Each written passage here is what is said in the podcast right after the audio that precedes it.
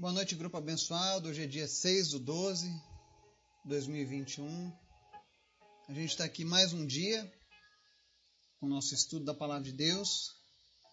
Hoje a gente está dando continuidade à nossa semana de estudo sobre a vida de José do Egito, vendo o que, que a Bíblia conta acerca desse personagem, qual a relevância dele para nós hoje, o que nós podemos aprender com José que tipifica o cristão no Antigo Testamento.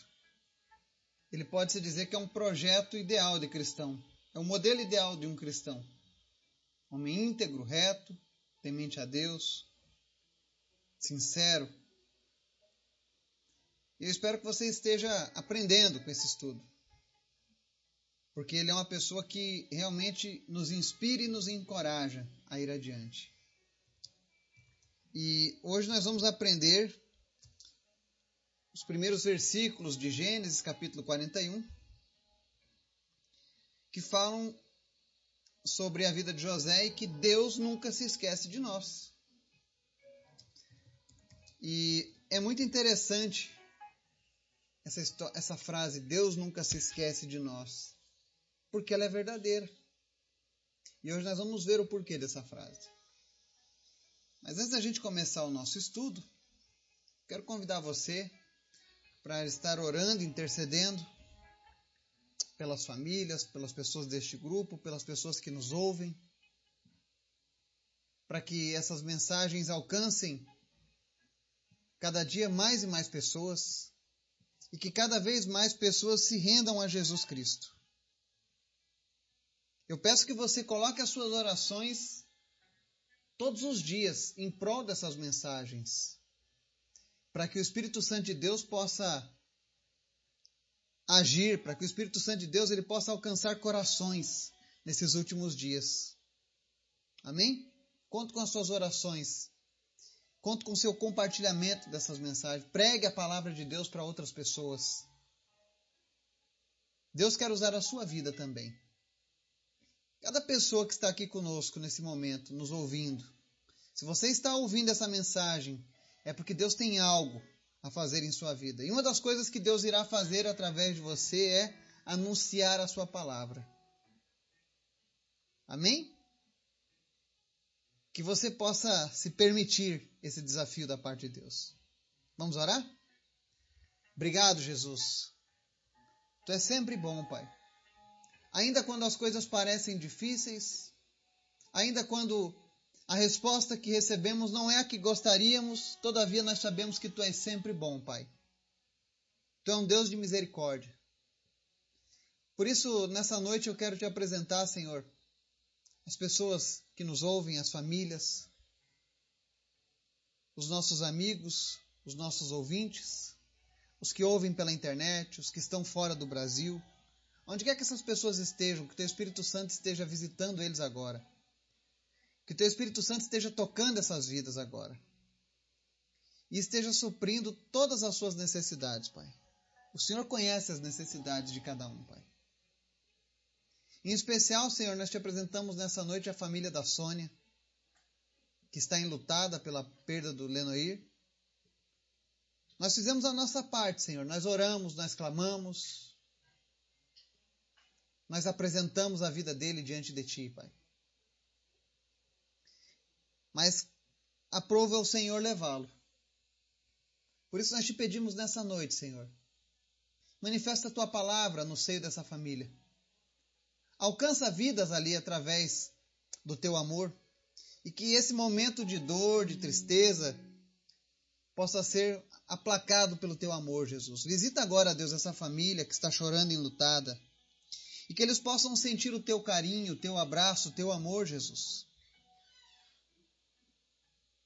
E que disso, meu Deus, possa vir a resultar em salvação para muitas vidas ali. Alcança cada uma dessas pessoas.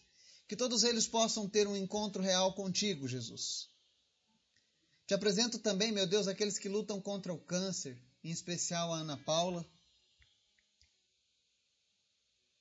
que está com tumores no cérebro, com caroços, Em nome de Jesus eu oro para que esses caroços desapareçam agora, em nome de Jesus.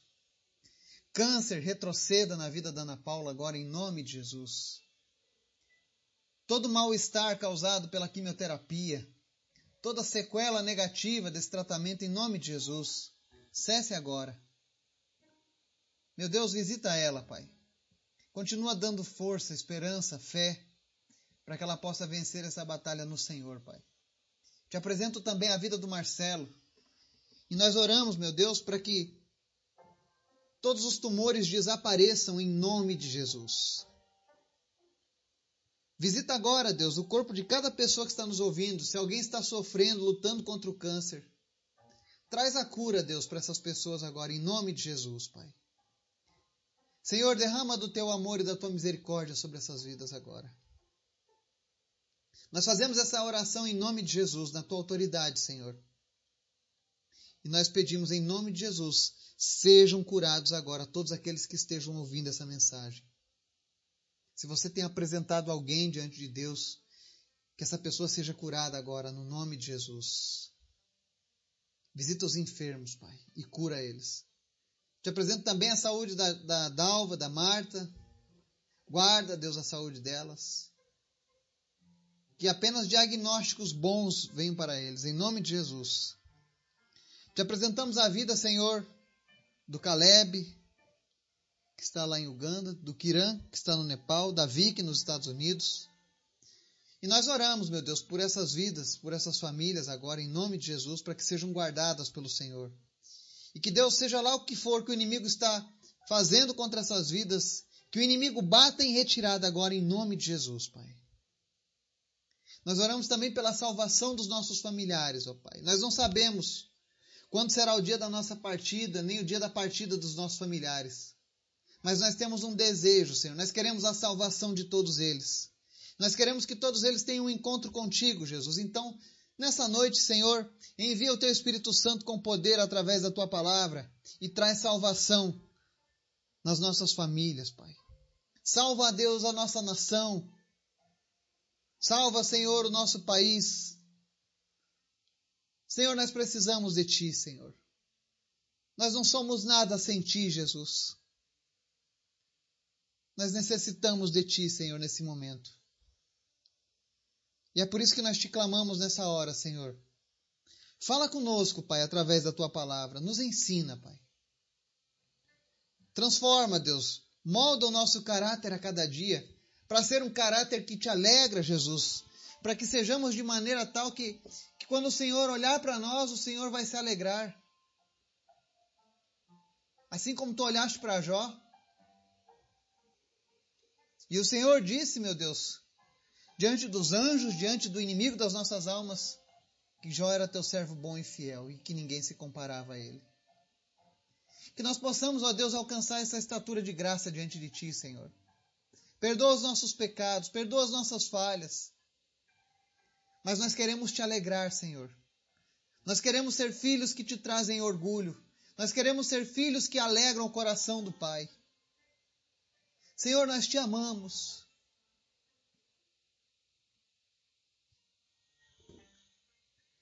Nós te amamos com todo o nosso ser, Pai. Nós desejamos a tua presença, Senhor. Senhor, de nada adianta seguirmos as nossas vidas se o Senhor não estiver conosco todos os dias. Afinal, foi essa a tua promessa. E eu oro nessa noite, Senhor, pessoas que ainda não tiveram a visitação, que ainda não experimentaram o toque de poder do Senhor nas suas vidas. Que elas recebam agora, Senhor, a visitação do Teu Espírito Santo. Que elas recebam o testemunho sobrenatural de que o Senhor é real e que o Senhor está aqui agora, em nome de Jesus. Fala conosco, Senhor, nessa noite, através da tua palavra, Senhor, porque nós queremos te ouvir, Pai. Espírito Santo, tenha liberdade de falar aos nossos corações, em nome de Jesus. Amém. Hoje nós chegamos a Gênesis capítulo 41. Como ele é um capítulo extenso bem movimentado, com muitas reviravoltas, nós vamos ler ele em algumas etapas. Hoje nós vamos ler a primeira etapa, que vai do versículo 1 ao versículo 16, que diz assim: Ao final de dois anos, o Faraó teve um sonho. Ele estava em pé junto ao rio Nilo, quando saíram do rio sete vacas belas e gordas, que começaram a pastar entre os juncos. Depois saíram do rio mais sete vacas, feias e magras, que foram para junto das outras à beira do Nilo. Então as vacas feias e magras comeram as sete vacas belas e gordas. Nisso o faraó acordou. Tornou a adormecer e teve outro sonho. Sete espigas de trigo, graúdas e boas, cresciam no mesmo pé. Depois brotaram outras sete espigas, mirradas e ressequidas pelo vento leve. As espigas mirradas engoliram as sete espigas graúdas e cheias. Então o faraó acordou. Era um sonho. Pela manhã perturbado, mandou chamar todos os magos e sábios do Egito e lhes contou os sonhos, mas ninguém foi capaz de interpretá-los. Então o chefe dos copeiros disse ao faraó: Hoje me lembro de minhas faltas. Certa vez o faraó ficou irado com dois de seus servos e mandou prender-me junto com o chefe das, dos padeiros na casa do capitão da guarda. Certa noite cada um de nós teve um sonho e cada sonho tinha uma interpretação. Pois bem, havia lá conosco um jovem hebreu, servo do capitão da guarda. Contamos a ele os nossos sonhos e ele os interpretou, dando a cada um de nós a interpretação do seu próprio sonho. E tudo aconteceu conforme ele nos dissera. Eu fui restaurado à minha posição e o outro foi enforcado. O faraó mandou chamar José, que foi trazido depressa do calabouço. Depois de se barbear e trocar de roupa, apresentou-se ao faraó. O faraó disse a José: Tive um sonho que ninguém consegue interpretar, mas ouvi falar que você, ao ouvir um sonho, é capaz de interpretá-lo. Respondeu-lhe José: Isso não depende de mim, mas Deus dará ao Faraó uma resposta favorável. Amém? Essa, esses primeiros versículos do capítulo 41 eles mostram que quando Deus tem um plano, quando Deus tem um projeto, quando Deus tem um propósito nas nossas vidas, ele, ele o cumpre. E a gente vê aqui nessa passagem tão interessante que, passado aquele momento de dificuldade em que José ajudou aquele copeiro, ele passou dois anos esquecido lá dentro daquele, daquela prisão. Mas como Deus tinha um projeto, Deus vai lá e manda um sonho para Faraó. Na verdade, dois sonhos. E aquilo chamou a atenção do faraó. Porque ele teve o primeiro sonho, dormiu, enquanto dormia, ele acordou. Quando ele voltou a adormecer, outro sonho. Dois sonhos na mesma noite. Porque Deus queria de fato chamar a atenção do faraó. E aí a, a, palavra conta que quando ele acorda, no outro dia, ele chama os seus magos, os sábios. Mas aqui nós vemos que só quem tem o poder de fato é Deus. Porque a Bíblia diz que ninguém foi capaz de interpretá-los. Apenas Deus tem o poder. Ele chamou todos os seus magos e sábios. Isso mostra que Deus aproveita todos os momentos para que ele possa dar o testemunho da sua existência. Eu vejo pessoas questionando a existência de Deus a, a, a todo momento. Mas isso porque elas não conseguem ler nas entrelinhas. A todo momento Deus procura se revelar. Deus permitiu aquele sonho ao Faraó de maneira que perturbou ele, porque Deus queria se revelar a Faraó, queria se revelar ao seu povo mais uma vez. Mas especialmente porque ele tinha um, um propósito na vida de José. E aí a palavra conta que o chefe dos copeiros disse ao Faraó: Hoje me lembro de minhas faltas. E aí ele conta sobre tudo que aconteceu com ele, com José. E aqui a gente começa a pensar uma coisa, né? Se o copeiro tivesse se lembrado de José da primeira vez, os planos de Deus teriam sido frustrados. Não há dúvidas de que José ficou triste e amargurado por ter sido esquecido por dois anos. Quem não ficaria chateado? Poxa, eu ajudei, fiz de tudo e agora a pessoa me esquece. E não esqueceu em qualquer lugar, esqueceu numa prisão. Sabe, tem pessoas hoje que estão se sentindo numa prisão. Dentro do seu relacionamento, dentro do seu trabalho, elas não sentem mais prazer. Elas estão cansadas, se sentindo sozinhas, abandonadas, sem expectativas, pensam que as melhores oportunidades que eles tiveram de mudar já passaram. Mas eu queria te dizer algo da parte do Senhor nessa noite. Com Deus não funciona dessa maneira. como Ele é maravilhoso, como Ele é bom. Muitas vezes a gente faz uma tempestade em copo d'água porque a gente pensa que perdeu as, as oportunidades que tínhamos. Mas a Bíblia diz que as bênçãos do Senhor correrão atrás daqueles que servem a Ele. Então, se você tem servido a Deus, não se preocupa. Ainda que passe um ano, dois anos, dez anos, quarenta anos, Deus não se esquece de nós. Ele pagou um preço muito caro por mim e por você. Por isso que ele não se esquece. Ele escolheu nos amar, ele escolheu nos resgatar, ele escolheu nos redimir. E ele escolhe nos usar para realizar os seus propósitos. E aquele homem havia esquecido dois anos, mas agora ele se lembrou, no momento oportuno. Olha só que interessante. Deus fez com que José ajudasse o cara que estava direto no lado do, do faraó. E, e o faraó chama todos os sábios e nenhum consegue resolver. É aquela história, sabe? Deus chama primeiro, Deus permitiu que o homem tentasse resolver pelos seus meios.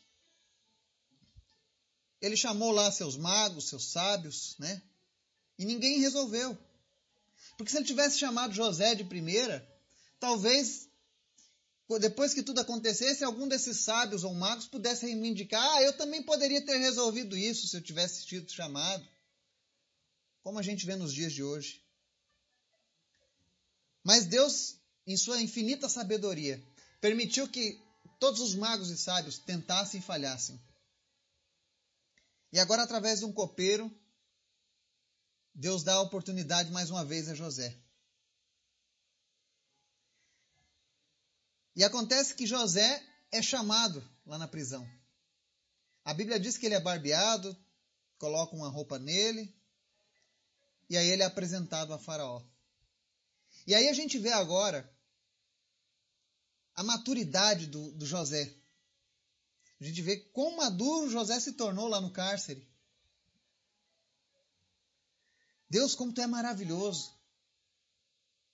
Porque no verso 15 a palavra diz assim: O Faraó disse a José: Tive um sonho que ninguém consegue interpretar.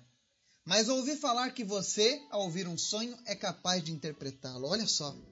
Imaginem só, o homem mais poderoso daquela época no mundo humano, frente a frente com José, e ele faz uma uma, uma, cita uma frase dessas: olha, ouvi falar que você é capaz de interpretá-lo. Você é capaz de fazer algo que ninguém mais pode fazer. Talvez muitas pessoas nesse, nessa situação pensassem: agora é minha oportunidade de brilhar. Deus me preparou para esse momento, vou brilhar agora. E vou dizer a esse homem que realmente ele chamou a pessoa certa. Talvez muitos façam isso. Mas José foi um homem que aprendeu a ter maturidade com Deus. Ele aprendeu a, a, a permitir que o seu caráter fosse forjado no calor das lutas. E aí a resposta de José é uma resposta linda. Ele diz aqui no verso 16: Respondeu-lhe José: Isto não depende de mim, mas Deus dará ao Faraó uma resposta favorável. É por isso que eu me admiro com o exemplo de José. Ele estava acima de bajulação ou do engano de confiar em si mesmo. E ele dá todo o crédito e glória a Deus. Ele não disse eu posso, ele disse Deus dará uma resposta favorável. E é, é por isso que eu, eu falo que José é um modelo de cristão. É um protótipo. Porque ele tem humildade e confiança no poder de Deus. E isso é uma marca que distingue o servo de Deus. Se você conhece alguém que se diz servo de Deus, mas que é cheio de si mesmo, é porque ele ainda não esvaziou-se. E quando nós estamos cheios de nós mesmos, não há espaço para Deus nas nossas vidas. Não há espaço para Deus agir e não há espaço para Deus testificar daquilo que Ele é em nossas vidas. É por isso que a gente sempre reconhece. Eu sempre digo, e não me canso, que nada do que eu faço, faço por mim, por mim mesmo, mas faço porque o Espírito Santo de Deus me concedeu essa graça. E assim como ele fez comigo, ele quer fazer na sua vida também. Deus quer levantar uma geração de servos e servas que testemunhem dele nesse mundo. Nós vemos o inimigo dando testemunho das suas atrocidades no nosso mundo. Nós vemos o pecado dando o testemunho da sua destruição neste mundo. Mas chegou um tempo em que nós precisamos trazer o testemunho de Deus para que outras pessoas conheçam Ele. E para que isso aconteça, nós precisamos ter essa marca do servo de Deus: humildade e confiança em Deus. Porque nós sempre teremos uma certeza: Deus nunca se esquece dos seus. Não importa o que a gente esteja passando nesse momento. Talvez você esteja passando por uma luta muito terrível. Talvez você se sinta no cárcere abandonado. Mas eu quero dizer para você que Deus não se esquece de você. Portanto, continue fiel. Continue íntegro aos olhos de Deus. Eu digo aos olhos de Deus, porque muitas vezes as pessoas não conseguem compreender aquilo que Deus está fazendo nas nossas vidas e nos julgam. Mas eu tenho certeza que Deus tem levantado um exército de homens e mulheres que vão marcar esse tempo. Eu sei que não é em vão você fazer parte deste grupo. Eu sei que não é em vão você estar ouvindo essa mensagem agora. Porque eu sinto o Espírito Santo de Deus chamando os filhos e filhas de Deus. Aqueles que estavam adormecidos, aqueles que ainda não tinham entendido o seu propósito, Deus está chamando vocês. E Ele está mostrando que vale a pena confiar nele, que vale a pena passar as dificuldades ao lado dele, porque você nunca estará sozinho. Que o Espírito Santo de Deus visite agora cada pessoa e que ela possa ter a certeza: você não está esquecido. Você ainda não perdeu todas as oportunidades. Porque você serve a um Deus que cria oportunidades para os seus filhos. Amém? Que Deus nos abençoe. E amanhã a gente continua com o restante da leitura desse capítulo. Em nome de Jesus. Amém.